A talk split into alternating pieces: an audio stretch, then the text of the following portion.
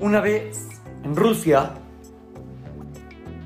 un señor que era un señor súper malvado, un rasha, abrió la puerta de la casa de un yudí, le apuntó con una metralleta y le empezó a gritar, te voy a matar, te voy a matar.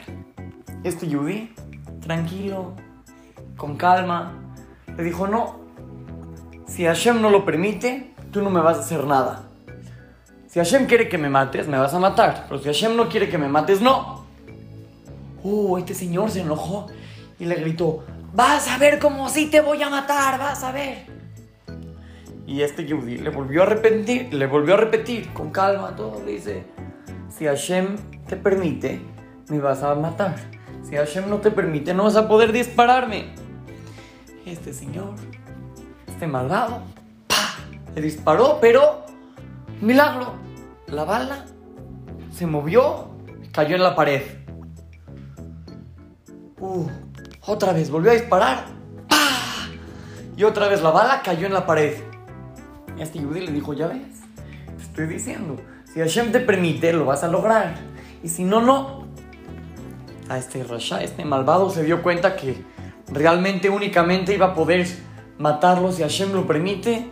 Enojado, aventó la metralleta al piso, salió de la casa, azotó la puerta, súper enojado. Ese Yudí en ese momento entendió cómo cuando una persona confía en Hashem, Hashem le demuestra que en Osmilvado. Obviamente, toda la vida en Osmilvado. Hashem es uno y único. Y todo lo que pasa en el mundo es manejado y controlado nada más y nada menos que por Él. Pero cuando nosotros le demostramos que tenemos esa confianza plena en Él, en ese momento es cuando Él nos demuestra abiertamente todo su poder. Niños, tenemos que saber todo lo que pasa, todo, absolutamente todo, está manejado, controlado por Hashem. Él te cuida, te quiere, te protege. Nosotros tenemos que confiar en Él y saber que todo lo que pasa es para nuestro bien. Porque Hashem, al fin y al cabo, es nuestro papá.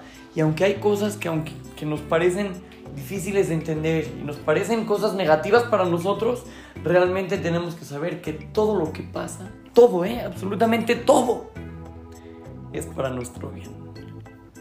Así es que los saluda su querido amigo Shimon Romano para Try to Go Kids, Talmud Torah, Monte Sinaí.